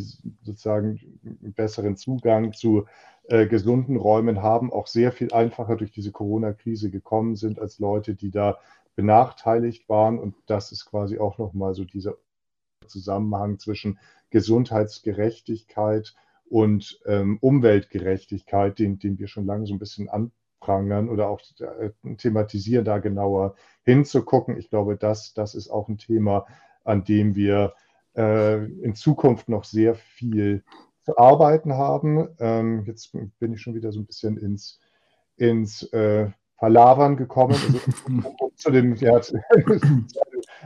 ich, ich, finde immer wieder, dass man bei diesem, bei diesem Thema einfach auch immer wieder so neue Denkanstöße bekommt, um ja. jetzt auf dieses Methodische zurückzukommen. Ich, ich denke gerade diese ganzen Digitalisierungsmöglichkeiten, die Möglichkeit, äh, äh, menschliches Wohlbefinden, Gesundheit in Echtzeit im Raum abbilden zu können mit einer Vielzahl von zugehörigen Parametern, das ist die, die große das, die, die, ja, das große Innovationspotenzial, äh, also wirklich mhm. genau dezidiert in diese räumliche Dimension der Gesundheit reinzugucken, ähm, was vielleicht auch Grenzen des Ganzen sind, dass man halt eben diese riesigen Datenwolken dann erzeugt irgendwo, die so ein unglaublich vielschichtiges Bild irgendwo zeichnen, wir aber dann natürlich auch in gewisser Art und Weise so in der räumlichen Planung ja auch wieder eine Art Deutungshoheit erlangen müssen. Also dieser Transfer rein aus diesen unglaublichen Datenmengen wieder so in konzeptionelle oder auch konkrete gestalterische Ziele, diese Übersetzung, dass da kann man, glaube ich, nicht, nicht alle Daten dann berücksichtigen, sondern da muss man wieder ein bisschen reduzieren und ähm, vielleicht kommt man dann auch wieder ein bisschen auf, auf, auf Muster, die man so jetzt ein bisschen auch als restriktiv betrachtet hat. Mhm. Ja. Ja, es ist, es ist eigentlich vielschichtig. Ich finde es ganz spannend, was du auch mit dem Freiraum in der Krise, ähm, dein Buch, ähm, da angesprochen hast, weil sich an solchen, das sind ja quasi Extremsituationen, wo sich dann eigentlich Missstände, die die ganze Zeit schon ähm, lauern sozusagen, genau. einfach mal, ähm, du hast es auch, glaube ich, in einer anderen Veröffentlichung äh, beschrieben, äh, mit einem Brennglas verglichen hast. Ne? Also, dass quasi dann einfach sowas deutlich wird. Ich hatte das in einem anderen Buch mal gelesen, ähm, gerade äh, wenn wir an den Lockdown denken in Städten wie in Paris, wo Leute nur noch x Meter um ihre Wohnung erlaubt waren, für einen gewissen Zeitraum mit dem Hund Gassi zu gehen oder sowas, dann waren ja die Personen bevorzugt, die den Luxus hatten, einen eigenen Garten oder einen Balkon zu haben, weil dann konnte man draußen sein, so viel und lange man wollte. Ähm, und es hatten die Leute einen Vorteil, die unmittelbar in ihrer Umgebung einen attraktiven Garten hatten. Äh, also öffentlichen Garten, ne, Park. Und ob diese Leute jetzt einen Park hatten oder nicht, das war natürlich eine Entscheidung der Stadtplanung. Und deutlich wurde da ja auch, dass quasi sozial oder sozioökonomisch benachteiligte Quartiere ähm, da sozusagen nicht nur im, im Sinne des Wohlergehens oder Wohlbefindens den Nachteil hatten, weil dieser Park einfach nicht da war, sondern jetzt ja auch zu einer ultimativen Gesundheitsressource wurde, die an der Stelle zu knapp war. und das finde ich ein sehr spannendes Phänomen, dass das, was an einer anderen Stelle vielleicht als ein Luxus wahrgenommen wird oder als ähm, oft auch als eine Leerstelle, ne, weil viel wird ja auch ähm, im Hinblick auf Effizienz argumentiert und auf den Wirtschaftsfaktor äh, statt. Ähm, da kann ja so ein Park auch schnell mal ähm, quasi äh, irgendwie ähm, übersehen werden. Und in so einer Situation wird die eigentliche gesundheitsfördernde Qualität von urbanem Grün, aber auch urbanem Blau und vielen anderen Aspekten ähm, sehr, sehr deutlich und auf einmal zu einem Public Health Thema, was du da jetzt schilderst. Ich finde das ein sehr, sehr spannendes Beispiel eigentlich und schön, dass du dazu auch ähm, publiziert hast. Genau. Ich, genau, ich würde an der Stelle nochmal ähm, auf die Methoden eingehen, weil du hast das jetzt auch nochmal angesprochen, ähm, quasi die, ähm, und was ich daraus lese, ist so, so, so ein bisschen oder, oder herausnehme, ähm, es gibt eine Vielzahl an ähm, methodischen Herangehensweisen, immer stärker verbesserte Technologien, ähm, Wearables, alles wird kleiner, schneller, hochauflösender. Wir können mit einem kleinen Armband für wenig Geld viele Leute ausstatten, die uns dann einen Haufen an Daten liefern, äh, äh, quantitativ messbare Parameter, zu denen wir dann Rückschlüsse zum Kontext ziehen können. Und ich bin ja, ich habe es ja öfters schon gesagt, ein Fan von empirischer Designforschung und Evidence-Based Design und so weiter. Ähm, und gleichzeitig sehe ich zunehmend auch ähm, den Mehrwert an, an ganz alt hergebrachten, manchmal auch modernen, aber im Prinzip ja ähm, nicht super neuen Methoden der Partizipation. Also, dass sich Leute einfach generell in diesen Prozess einbinden und zwar nicht nur als Versuchskaninchen, die jetzt einen Tracker bekommen und dann äh, in, in die Wildnis gehen sollen, sondern in den Prozess mit involviert werden. Ähm, und ich weiß, du hast dazu selbst auch schon gearbeitet. Du warst ja auch in Instituten tätig, die, die äh, sich Partizipation auf die Fahnen schreiben. Ähm, wie siehst du sozusagen das, ähm, ich will gar nicht sagen Spannungsfeld, weil das ist es meiner Meinung nach gar nicht, sondern sozusagen diese ähm, Salatschüssel aus verschiedenen Qualitäten von Methoden, nämlich äh, sozusagen harten Datensätzen, äh, mit denen ich parametrisch quantitative ähm, Messwerte erfassen kann und dem häufig ja auch qualitativen Ansatz von ähm, der Einbindung von Nutzenden durch unterschiedlichste Formate. Du hast ja selbst auch äh, manche dieser Formate angewandt, indem du Leute bei einem Spaziergang begleitest und die laut denken lässt oder eben mit Fotos ausstattest. Ähm, um es kurz quasi in einer Frage auf den Punkt zu bringen, an welcher Stelle und für welche Einsatzgebiete treffen sich denn die klassischen Formate, die jetzt die Forschenden selbst umsetzen und wo macht es Sinn ähm, und ist sogar notwendig, ähm, allgemein Nutzende aktiv in diesen Forschungsprozess einzubinden? Mhm. Ähm, also ich, ich, würde so ein bisschen quasi an der Stelle wahrscheinlich so argumentieren, wie man immer sagt, man verbindet quantitative Methodiken mit qualitativen. So quantitative Sachen sind schön, gerade wenn es geht, ähm, ich mal die Qualität von einem Park oder von einem Erholungsgebiet so in den politischen Diskurs auch mal ähm, auf die Karte zu, zu, zu bringen, im, im, wahrsten Sinne des Wortes. Denn ich hatte ja schon eingangs gesagt, dass oft dieses, nicht jetzt Gesundheit, aber dieses Erholungs-Wohlbefinden-Thema so ein bisschen als eine ganz sanfte Qualität angetan, abgetan wird und ja, dann bauen wir irgendwie ein neues Quartier und so, dann machen wir noch ein bisschen was Grünes, da fühlen sich die Leute dann schon wohl und das wird schon wirken, auch der Raum und so. Und ähm, das tut er nicht unbedingt, ähm, sondern da braucht man wirklich mal ein bisschen mehr Evidence-Based Design, um zu zeigen, dass die Leute, die diesen Park entworfen haben, sich da äh, wirklich Gedanken gemacht haben und dass äh, der auch beim,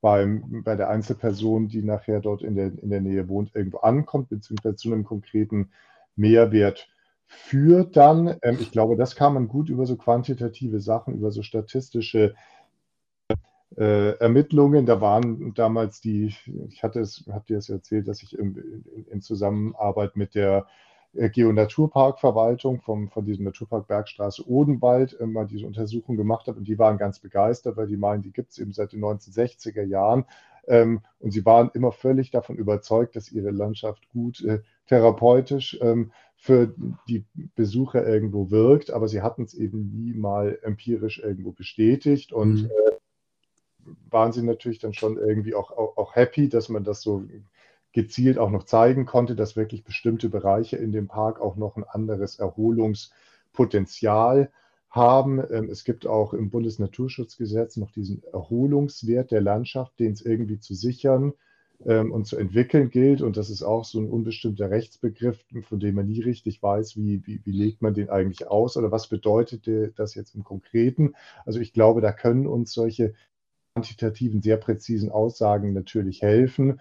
Ähm, auf der anderen Seite, dann sieht man da auf einer Statistik irgendwie zwei Wertstufenpunkte oder sowas äh, nach Parkbesuch, wo sich irgendwie Wohlbefinden verbessert hat. Und, und, und dann stellt sich auch oft die Frage, ja, was, was, was sagt uns das jetzt eigentlich? Oder was bringt uns das? Und ich glaube, da sind diese qualitativen Ansätze vielleicht auch ein bisschen so dieses, diese äh, Koproduktion von Räumen dann ein sehr wichtiges Mittel, um das auch äh, auf der Grundlage von den von den lokalen Geschichten so ein bisschen zu rahmen ähm, oder das einfach auch zu interpretieren, was, was solche äh, konkreten statistischen Daten da liefern können. Und gerade bei diesem Beteiligungsformat glaube ich, dass oft so ähm, niederschwellige, vielleicht auch etablierte Methoden besonders gut funktioniert haben. Also ähm, die Leute waren alle total angetan davon. Ähm, dass ich, ich habe das damals Wandern für die Wissenschaft genannt, mit mir einfach eine durch den Park zu laufen. Ich hatte ein Diktiergerät dabei,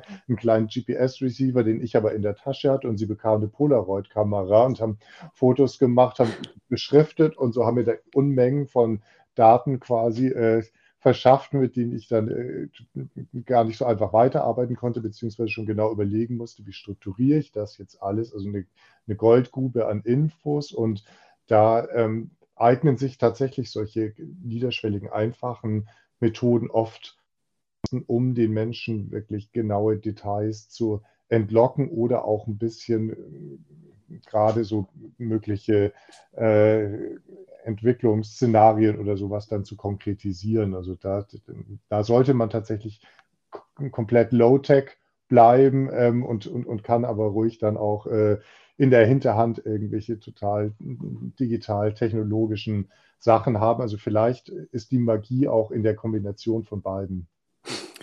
Sehr schön, genau. Und die Magie, ja. Ich glaube, ich glaube, das ist tatsächlich ein wichtiger Punkt. Also die Expertise, wann setze ich welche Methode ein mhm. und mit welchem Zweck ist, ist wahrscheinlich sehr wichtig. Und weil du diese ähm, quasi die, die ähm, das Element der Zukunftsvision sozusagen, dass das Kreative da drin auch angesprochen hast. Ich glaube auch tatsächlich, dass partizipative Verfahren und Co-Creation und dergleichen ja auch dann sehr interessant sind, wenn es darum geht, das Neue zu entwickeln aus dem, was wir jetzt erfahren haben. Ne? Also wenn wir einen Kontext erhoben haben, qualitativ, quantitativ, und dann Optimierungsmaßnahmen treffen wollen oder für eine Zielgruppe konkret was entwickeln wollen. Ich glaube, dann ist es auch immer hilfreich, ähm, zumindest das Ganze zu flankieren oder ein Teil davon eben auch in so einem ko-kreativen Modus zu entwickeln. Ähm, das ist zumindest meine Wahrnehmung, ähm, weil wir dann einfach nochmal eine ganz andere ähm, Binnenansicht äh, mit reinnehmen in so einen Prozess. Mich würde nochmal, weil wir haben, also ne, es ist ja ein Riesenfeld und ähm, äh, auch äh, wenn ich mir so die ganzen Notizen angucke, die ich mir hier gemacht habe, das werden wir heute eh nicht alles ähm, durchkriegen können. Aber was mich nochmal interessieren würde, auch vielleicht vor dem Hintergrund der Dramaturgie dieses Podcasts, ähm, wir sind ja heute sehr viel in diesem Bereich Public Health und Gesundheitsförderung unterwegs gewesen, ähm, haben beschrieben, wie Landschaft ähm, eine Gesundheitsressource darstellen kann und unter Umständen letzten Endes dann ja auch Resilienz stärken kann. Ähm, mich würde nochmal die Zielgruppe Patient in, interessieren. Jetzt in Bezug auf das, was du ähm, bisher so erforscht hast und vielleicht vor allem auch was Landschaftswirkung angeht. Gibt es da ähm, deiner Wahrnehmung nach, sagen wir mal, äh, spezifische Dinge, die wir beachten müssen, wenn wir zum Beispiel Landschaften für konkrete Patientinnengruppen entwickeln wollen? Oder gibt es Aspekte, die wir adressieren müssen, die, wo es einen Unterschied macht, ob Leute jetzt konkret eine ganz spezifische Pathologie mitbringen oder eben mehr oder weniger normativ ähm, dieses Gebiet betreten? Ähm, ja, äh, auf, auf, auf jeden Fall. Also du, du sprichst von Landschaft als Gesundheitsressource. Ich würde eben sagen, Landschaft ist auch durchaus eine Gesundheitsdeterminante. Wir gucken sonst mhm. immer so auf, auf, auf, auf Lebensstile und so, wenn wir über äh, Gesundheitsdeterminanten aber gerade nochmal diese Frage von Raum ähm, wirkt da sehr stark determinierend. Und wenn ich an Patienten denke, denke ich natürlich immer an diese frühe Studie von, Studie von, von, von Roger Ulrich, der ja damals auch in den 80er Jahren, ähm, ich glaube, bei einer kleinen Stichprobengröße von Menschen nach einer Gallenblasen-OP oder so, so Liegezeiten untersucht hat. Und ähm, der hat, hat zwei unterschiedliche Stichproben gehabt. Einmal Leute, die äh, gegen eine Ziegelwand gucken, irgendwie aus ihrem äh, und dann Leute, die irgendwie ins Grüne geguckt haben. Und ähm, seine Erkenntnis war damals ja, dass die Leute, die äh, ins Grüne geguckt haben, schneller genesen sind. Ähm, wird, wird heute manchmal so ein bisschen äh, noch kritisch betrachtet aufgrund von kleinen Stichproben und so die, die, das Ergebnis, aber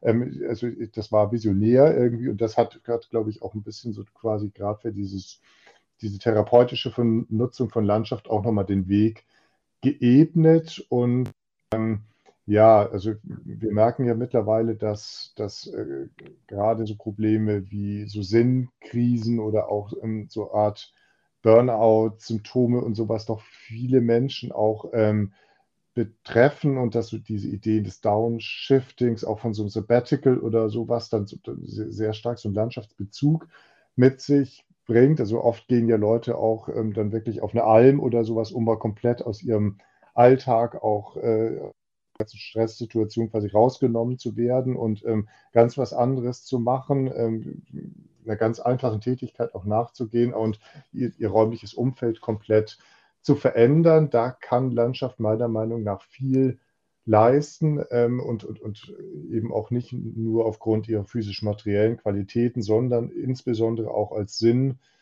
System als Ressource von, von, von, von, von positiven Symboliken irgendwo an der Stelle, ähm, aber tatsächlich auch die Gestaltung von ähm, Krankenhäusern, von, von, von Arztpraxen und so ist, ist, glaube ich, ein wichtiges Thema, hatte ich bei diesem Konzept der therapeutischen Landschaft schon mal so anklingen lassen, ähm, dass man, glaube ich, früher da gar nicht so intensiv drüber nachgedacht hat ähm, und heute jetzt irgendwo doch merkt, dass man ähm, diese ganzen positiven Wechselbeziehungen zwischen Raum und Patient ähm, da sehr stark kann und auch ähm, wirklich ähm, aktiv in so einen Genesungsprozess einbinden kann. Ich hatte äh, in, dem, in dem Odenwald zum Beispiel zwei Kliniken ausfindig gemacht. Die machen wirklich ähm, mit, mit ihren Patienten dann nach OPs, fangen die an, so kleine Waldwalks und sowas durchzuführen. Also da geht man, mhm. ähm, fangen die an mit so einem Gesundheitsguide quasi durch den, durch den Odenwald zu laufen und das ist Teil des, des aktiven Genesungs ähm, und die versuchen die Leute auch wirklich dazu zu animieren, ähm, diese Gesundheit äh, im Wald so ein Stück weit aufzutanken. Ähm, sind fast wie so Achtsamkeitswalks zum Teil auch und die sind sehr äh, angetan davon und meinen, dass es ähm, quasi doch sehr gut unterstützend kann, gerade von Leuten, die ansonsten vielleicht nur in so einem Krankenhaus irgendwie liegen und äh, Fernseh gucken oder so und, oder irgendwie vielleicht auch nicht richtig wissen, was sie mit ihrer Zeit dort machen sollen. Also ein Zugang, was es sonst noch gibt, ist dieses Nature-Based Therapy. Ähm, das ist ein Ansatz, ähm, wo man zum Beispiel Menschen, die unter bestimmten äh, Krankheiten leiden, wie Autismus ähm, oder äh, auch gerade nach, nach so Burnout-Erkrankungen und sowas dann ähm, gezielt äh, an, an, an, bestimmte Tätigkeiten in der Natur ranführt. Das sind, äh, ist Österreich ähm, recht weit. Die haben so Green Care-Fahrten von Krankenkassen zertifizierte Höfe und die bringen Leute dorthin, die zum Beispiel akuten Burnout hatten oder die ähm, äh, an, an, Autismus oder solchen Krankheiten leiden und äh, die werden auch in einem Prozess quasi gezielt äh, an so Arbeiten auf dem Bauernhof rangeführt. Und es ist oft so, dass die, die werden dort Klienten genannt, die werden dahin gebracht ähm, und natürlich in so eine Art restauratives Setting erstmal reingebracht. Und am Anfang können oft gar nicht so viel machen. Also die setzt man auf eine, auf eine Bank und die genießen das vielleicht erstmal. Man, man sieht, dass sie langsam wieder anfangen zu lächeln oder einfach ähm, das, das irgendwie schön finden, so in so einem eher so einem grünen landschaftlichen Kontext jetzt mal zu sitzen.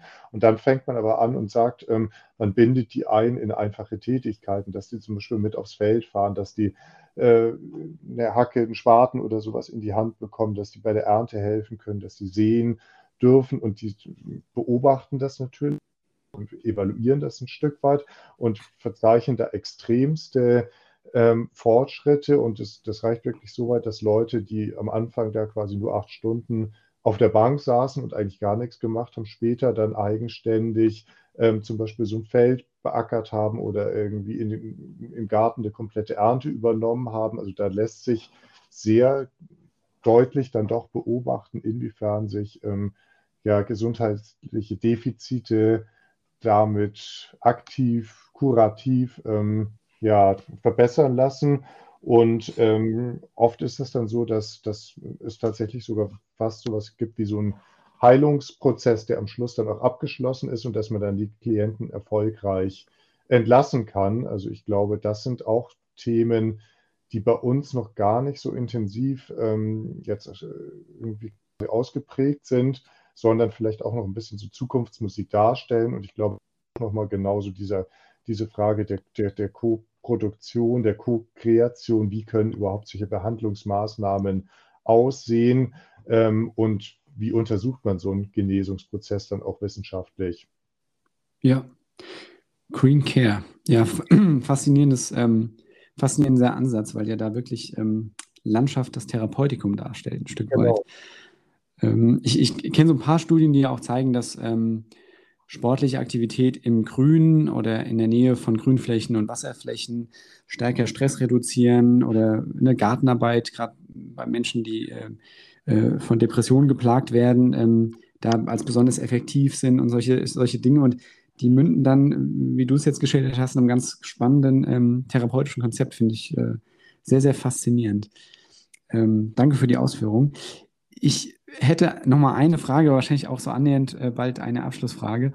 Ähm, ich will die Gelegenheit nicht ungenutzt lassen, wenn ich gleichzeitig einen Gärtner und promovierten Landschaftsarchitekten vor mir habe ähm, und immer mal wieder in diesem Kontext gesundheitsfördernde Gestaltung, Healing Environments ähm, und letzten Endes auch den, den institutionalisierten Rahmen von Krankenhäusern und dergleichen äh, thematisiere. Ähm, wenn wir über Healing Gardens, Therapeutic Gardens sprechen und all den Unterkategorien je nach Pathologien, ähm, und ich weiß, es ist jetzt vielleicht auch nicht hundertprozentig das, wozu du bis jetzt geforscht und äh, publiziert hast, aber ähm, ich äh, gebe mal den Versuch äh, äh, und dann sehen wir, wohin die Reise führt.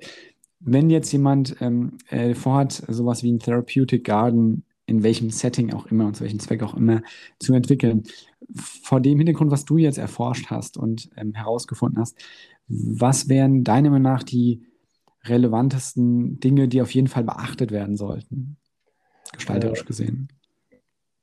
gesehen, ja, also was, was ich auf jeden Fall sagen würde, es gibt dieses, dieses schöne Zitat, ähm, Landschaft ist die vollkommene sinnliche Erfahrung. Also ähm, das ist definitiv ein Ansatz in der, in der äh, therapeutischen Gartengestaltung, dass man sagt, man versucht verschiedenste Sinne des Menschen irgendwo zu triggern. Das macht man zum Beispiel bei ähm, demenzkranken Personen. Ähm, da greift man insbesondere auf Pflanzen zurück, so wie ähm, mediterrane Halbsträucher oder sowas, die einen besonders starkes, starken Geruch quasi auch entfalten. Ähm, und, und, und sagt, dass es tendenziell vielleicht die Möglichkeit gibt, über so Gerüche oder so auch ähm, an alte Erinnerungen ähm, anzuknüpfen an der Stelle. Also das ist, glaube ich, was, was nicht zu unterschätzen ist, ähm, dass man sagt, es gibt dieses haptische, auch Pflanzen zu berühren, irgendwo mit denen in Kontakt zu treten, dann sieht, dass man sie riecht, dass man sie vielleicht auch schmeckt. Das gibt es relativ häufig, dass man da zum Beispiel so Hochbeete sieht, ähm, in die die Menschen auch wirklich reinfassen können, um diesen unmittelbaren Natur- und Pflanzenkontakt dann zu ermöglichen. Äh, das, das ist gerade bei, bei, bei demenzkranken Personen ein, ein ganz, klassisch, ganz klassisches Mittel, um eben so alte Erinnerungen, die vielleicht ein bisschen verschütt gegangen sind, wieder anzutriggern. Ähm, ansonsten würde ich quasi doch auch ein bisschen sagen, dass, dass man so Aktionierungs- verschiedene Bereiche integrieren kann, zum Beispiel so ein Ruhebereich, das ist wirklich das, dass man ähm, die, die Wahrnehmung mal bewusst ähm, kennenlernt, die eigene, so Geräusche wie Wind, Vogelgezwitscher, Insekten oder sowas, solche Sachen äh, hören kann. Die Vermeidung einfach von menschlichen Beeinträchtigungen, ähm, von, von, von, irgendwie Lärm, Ab störende Person oder so. Das ist eine relativ einfache Antwort, aber das ist, sind auch, glaube ich, so, so ein bisschen zu sich kommt, ähm, dann dieser Kontakt auch ähm, zu so wilderer Natur, Bereiche, die vielleicht nicht so stark gepflegt sind. Das sehen wir jetzt auch immer mehr in, in städtischen Parkanlagen, wie zum Beispiel den Park am Gleisdreieck in Berlin oder so, dass die Menschen sich auch ein bisschen so als zu so einer Gegenwelt ähm, sehnen, die uns vielleicht so in, im, im hektischen Alten gekommen ist. Das heißt, das sind irgendwo Bereiche, die vom Menschen so als, als, als sehr wild, naturnah, abenteuerlich ähm, irgendwo betrachtet werden können. Flechten, moosbewachsene Steine, äh, natürlich wirkende Pfade oder sowas, solche Sachen. Dann einfach auch üppige Artenvielfalt, also ähm, zu gucken, dass man quasi da eine Vielzahl von Pflanzen und Tieren ähm, ansiedelt, die dann auch beobachtet werden können. Und äh, Prospect und Refuge angesprochen. Ich glaube auch so Wechsel aus Geräumigkeit und dann wieder äh, kleinen Rückzugsbereichen, immer so offene Aussichtspunkte zu schaffen.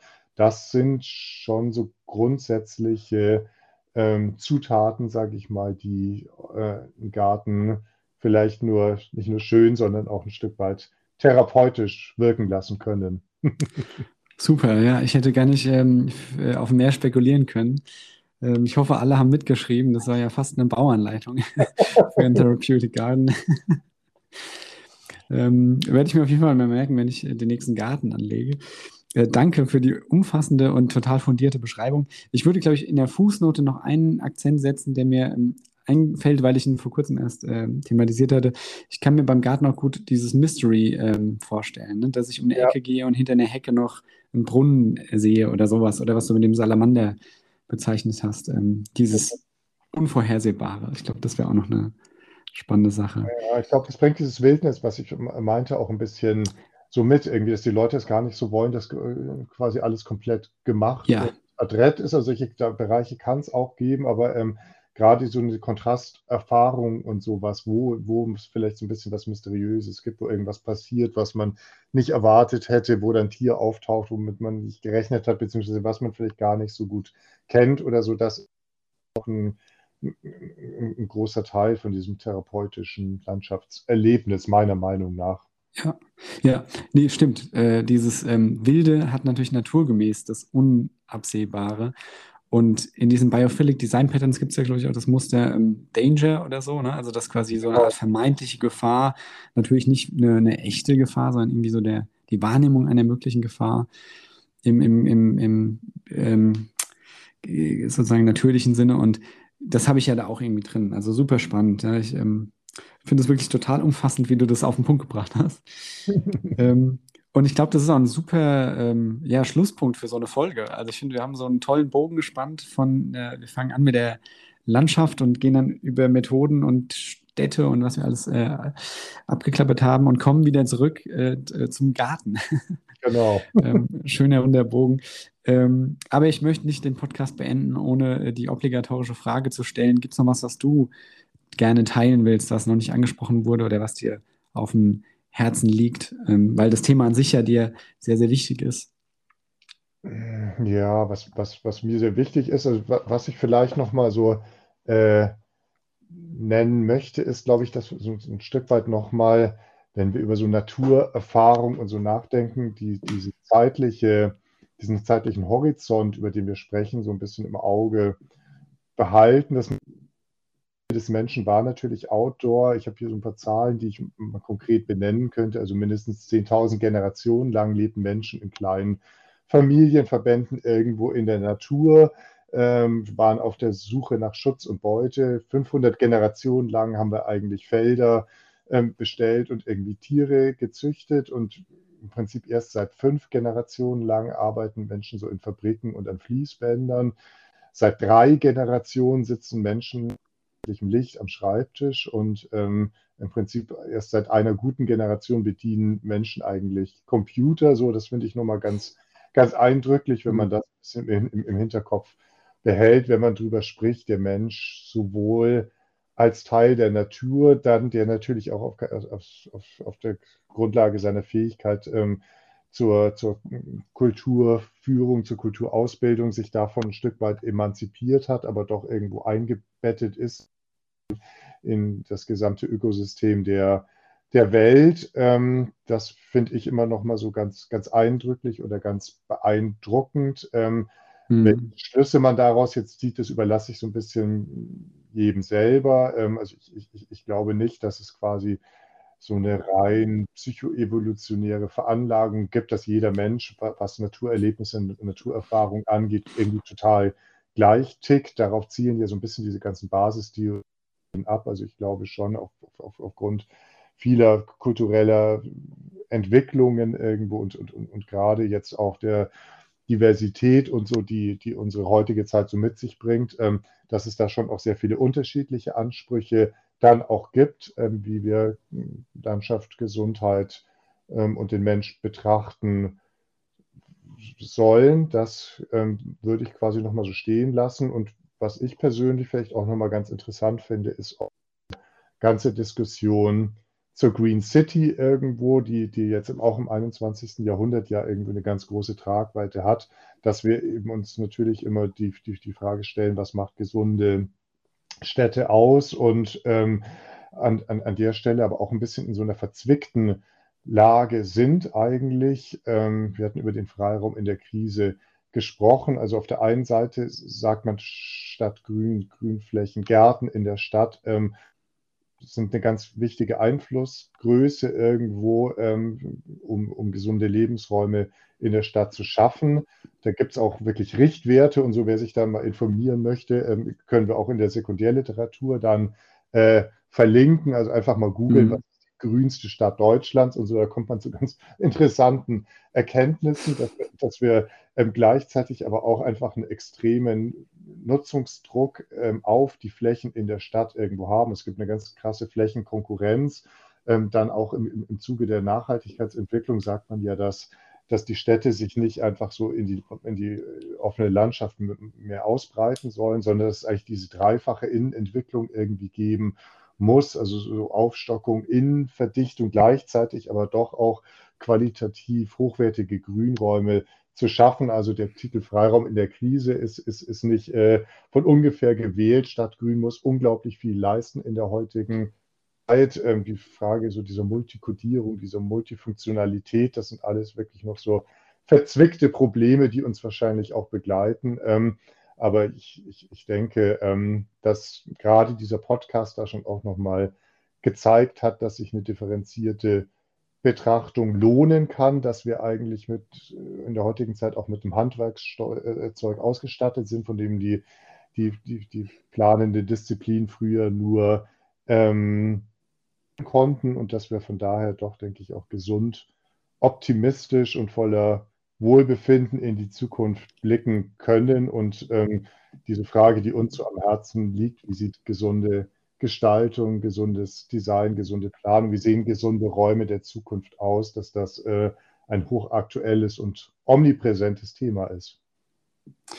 Ja, sch schönes Schlusswort eigentlich. Ich ähm, kann mich dem eigentlich nur anschließen. Ich, ähm, die, die Komplexität bei Stadtgrün, da möchte ich ähm, nicht unerwähnt lassen, das, was ich, glaube ich, schon öfters in dem Podcast hier erwähnt hatte, das Buch von ähm, Rue und McKay, äh, Restorative Cities, die ja auch sehr schön das so ein bisschen auseinandernehmen, was, was sind eigentlich Faktoren der Stadt.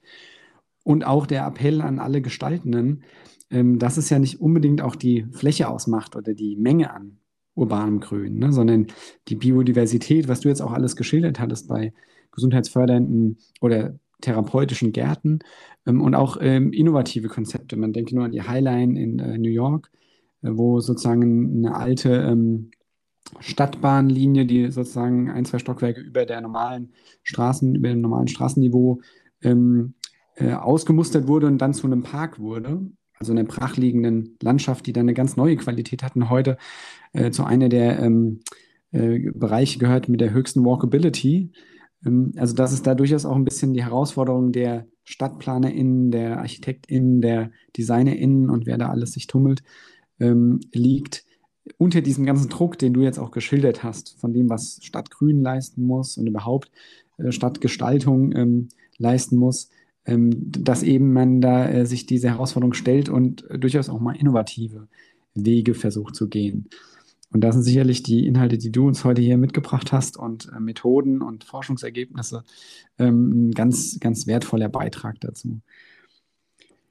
In diesem Sinne, ähm, ja, glaube ich, haben wir echt viel, ähm, viel, äh, wie sagt man so schön, viele Themen behandelt und ähm, wer weiß, mal gucken, wie, wie euer Projekt weitergeht und welche Erkenntnisse ihr da gewonnen habt. Äh, und vielleicht haben wir ja irgendwann nochmal eine, eine zweite Folge, wo wir sozusagen an das Thema heute anknüpfen und mehr wissen zu dem ganzen Themenfeld.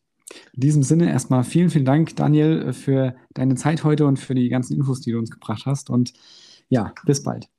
Genau, ich bedanke mich auch, Jonas, dass ich dabei sein durfte, ähm, dass du es so schön moderiert hast und auch äh, den roten Faden quasi so reingelegt hast in dieses komplexe Thema. Und ähm, also ich denke auch, falls es eine Fortsetzung geben soll, dann wäre ich gerne wieder mit dabei. Super, alles klar. Bis bald. Bis dann. Tschüss. Tschüss.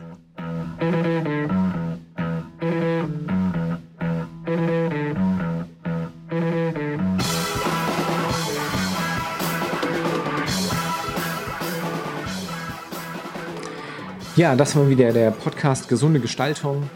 Ich hoffe, das war interessant und vielschichtig. Ähm, jeder, der sich da weiter informieren will, auch auf dem neuesten Stand bleiben will, zu ergänzenden Informationen, kann den Newsletter abonnieren unter www.gesunde-gestaltung.de slash Newsletter. Ansonsten freuen wir uns auf die nächste Folge. Bleiben Sie am Ball. Bis bald.